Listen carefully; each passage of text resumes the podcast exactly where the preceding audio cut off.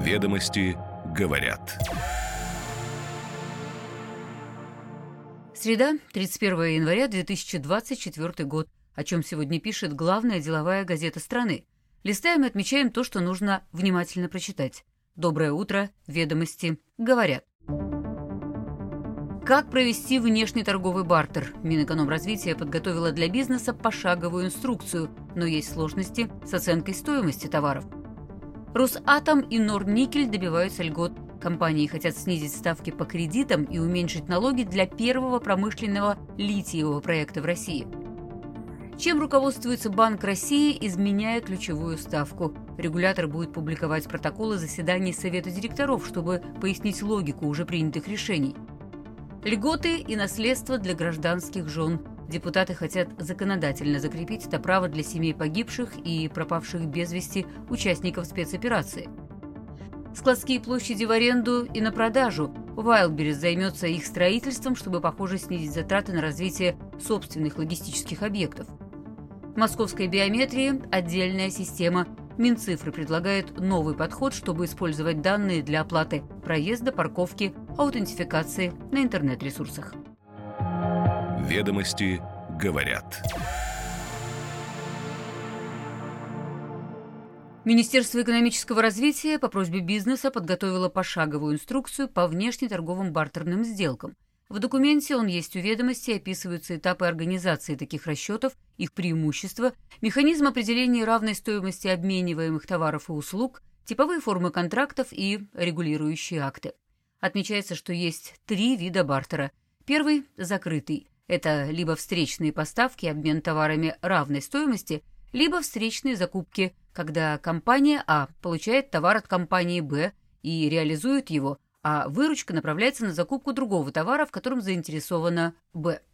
Второй вид бартера – открытый, когда в цепочке участвуют более двух предприятий, и еще один вид – толлинг. Тут одна компания предоставляет другой свою производственную базу для выпуска товаров, которые затем служат вознаграждением. Ведомости уже писали, что бизнес стал чаще использовать бартер во внешней торговле, как альтернативу взаиморасчетов в нынешних реалиях, поскольку вывод денег со счетов банков в дружественных странах сопряжен с издержками. Эксперты отмечают, что количество товаров, пригодных для бартера, ограничено, но заинтересованность в его развитии выражают, например, Иран, Афганистан, Египет, что вызвано валютными кризисами или внешними валютными ограничениями. Основной же сложностью инструмента, предложенного Минэком, специалисты называют оценку стоимости товаров. Для экспортируемых из страны в рамках бартера ведомство предлагает руководствоваться ценами российских товарных бирж. Для проведения расчетов министерство рекомендует определить базовый товар и сравнивать каждый другой продукт с ним для расчета коэффициента.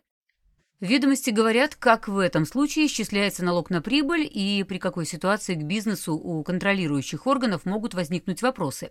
По словам экспертов, особенно остро этот риск возникает по сделкам между взаимозависимыми лицами или же когда стороны сделки договариваются, что обмениваемые товары равноценны, но рыночная стоимость отправленного за границу имущества больше, чем полученного. Сложности могут возникнуть и при попытке обмена товара на услуги или права на интеллектуальную собственность, так как у таможенной службы нет инструментария для проверки адекватности их оценки.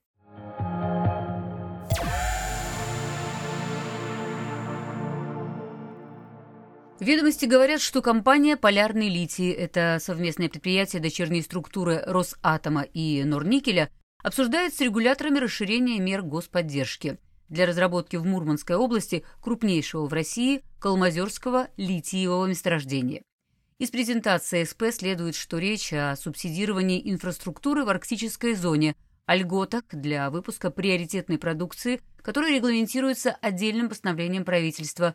Также предприятие хочет получить льготы для резидентов территорий опережающего развития и воспользоваться механизмом концессии для создания инфраструктуры. Представитель Минпромторга сообщил, что конкретизировать механизмы поддержки можно будет по итогам обсуждения, которое сейчас находится в активной стадии.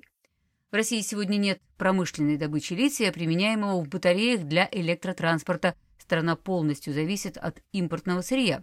При этом есть мощности по переработке этого металла. По данным Минпромторга, потребность в литии к 2030 году составит ежегодные 85 тысяч тонн. Калмазерское месторождение крупнейшее в стране. Открыта еще в 1947 году и имеет запасы 75 миллионов тонн литиевой руды. Также есть запасы бериллия, ниобия и тантал. Из презентации полярного лития следует, что технико-экономическое обоснование будет готово в первом квартале 2025 года. Проект предполагает выпуск карбоната и гидроксида лития в объеме 45 миллионов тонн в год. Объем инвестиций оценивается в 49 миллиардов рублей. Эксперты отмечают, что решение об участии в проекте «Норникель» и «Росатом» принимали на фоне более благоприятной ценовой конъюнктуры, и не исключено, что в модельных параметрах заложены более высокие цены, чем прогнозируются на литий сегодня, поэтому без господдержки реализация проекта может затянуться.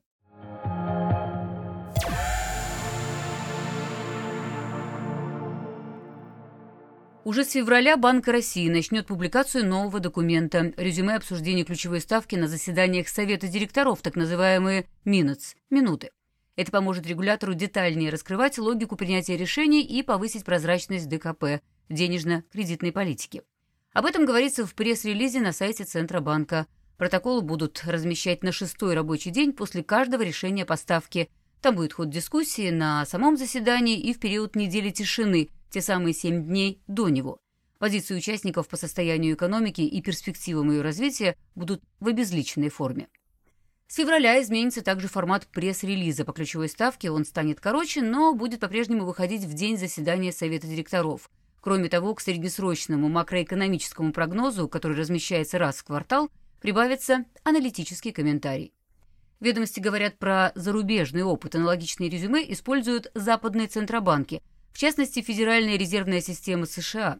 Задержка там, правда, три недели после решения. У Европейского Центробанка этот срок еще больше – месяц. Аналитики называют решение Банка России долгожданным, отмечая высокий запрос со стороны экспертов и общественных групп. Публикация протоколов, по идее, прекратит дискуссии о том, что регулятор владеет какой-либо недоступной рынку информацией, которая становится решающей при назначении ставки.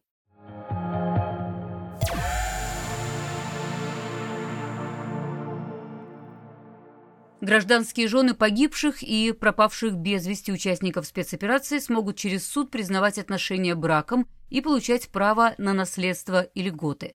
Такой законопроект внесли в Госдуму первый зампред Совета Федерации Андрей Турчак, председатели комитетов обеих палат парламента по госстроительству Павел Крашенинников и Андрей Клишес. Как пояснил Турчак в своем телеграм-канале, вопрос поднимался во время недавней встречи президента с семьями героев – к главе государства обратилась женщина, гражданский муж, который погиб, а из-за своего неофициального статуса она не может получить ни выплат, ни льгот, положенных членам семьи. В законопроекте уточняется, что факт нахождения в браке может быть установлен судом, если мужчина и женщина вели совместное хозяйство и проживали вместе не менее трех лет или не менее года при наличии совместного ребенка. Также предлагается придать закону обратную силу, чтобы применить его положение к женам тех солдат, кто ранее погиб или пропал без вести. Эксперты отмечают, что законопроект в случае одобрения повлияет на общую практику и откроет абсолютно новый взгляд на восприятие государством фактических семейных отношений, и тут есть опасения по поводу реакции консервативных идеологов. Кроме того, закон может подтолкнуть мошенников, могут возникнуть коллизии с любовницами, которые начнут претендовать на денежные средства, или сложности в республиках Северного Кавказа, где распространено многоженство. Юристы полагают, что инициатива сенаторов и депутатов требует доработки. В законопроекте нет прямого отнесения дел о признании факта заключения брака к делам особого производства.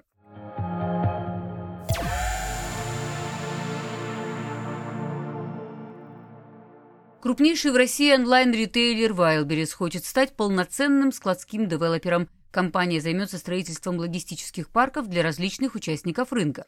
Ведомости говорят об этом со ссылкой на консультантов, работавших с компанией. По их словам, площади будут предлагаться как для сдачи в аренду, так и для продажи.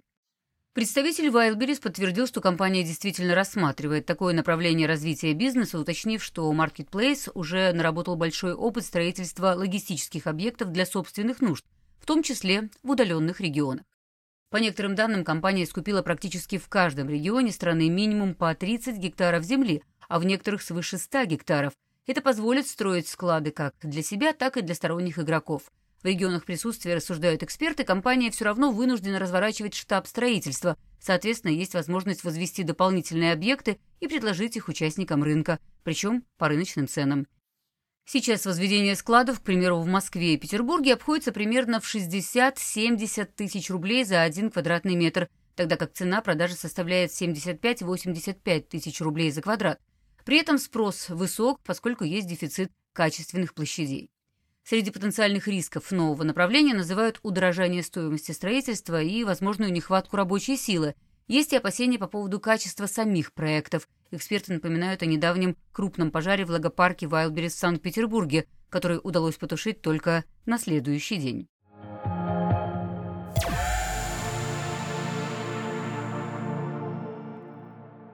В Москве будет сформирован региональный сегмент единой биометрической системы. Соответствующий проект постановления правительства подготовлен Минцифры и уже опубликован на профильном портале. Как уточнил представитель министерства, оператором будет выступать орган власти региона или подведомственное ему госучреждение. Биометрию из регионального сегмента можно будет использовать для региональных низкорисковых операций, указано в документе, например, для оплаты проезда или парковки, аутентификации на ресурсах в интернете, прохода на территорию госорганов и в многоквартирные дома при обращении в МФЦ, а также при посещении культурных мероприятий. Все прочие услуги в Москве, как и в других регионах, будут оказываться единой биометрической системой или аккредитованными организациями. Представители столичных властей, в свою очередь, уточнили, что новые сервисы не смогут проводить идентификацию граждан, то есть устанавливать на основе биометрии личность конкретного человека. Создан региональный сегмент может быть на базе уже действующей IT-инфраструктуры города. Эксперты поясняют, что технически ни о каком выделении сегментов из единой биометрической системы речи не идет. Де-факто создается нормативная база, позволяющая существовать, по сути, параллельно двум системам сбора и хранения биометрии – московской и федеральной. Проще говоря, это закрепление нормативным актом уже сложившейся практики, в которой есть две большие базы, развивающиеся независимо друг от друга. Ведомости говорят.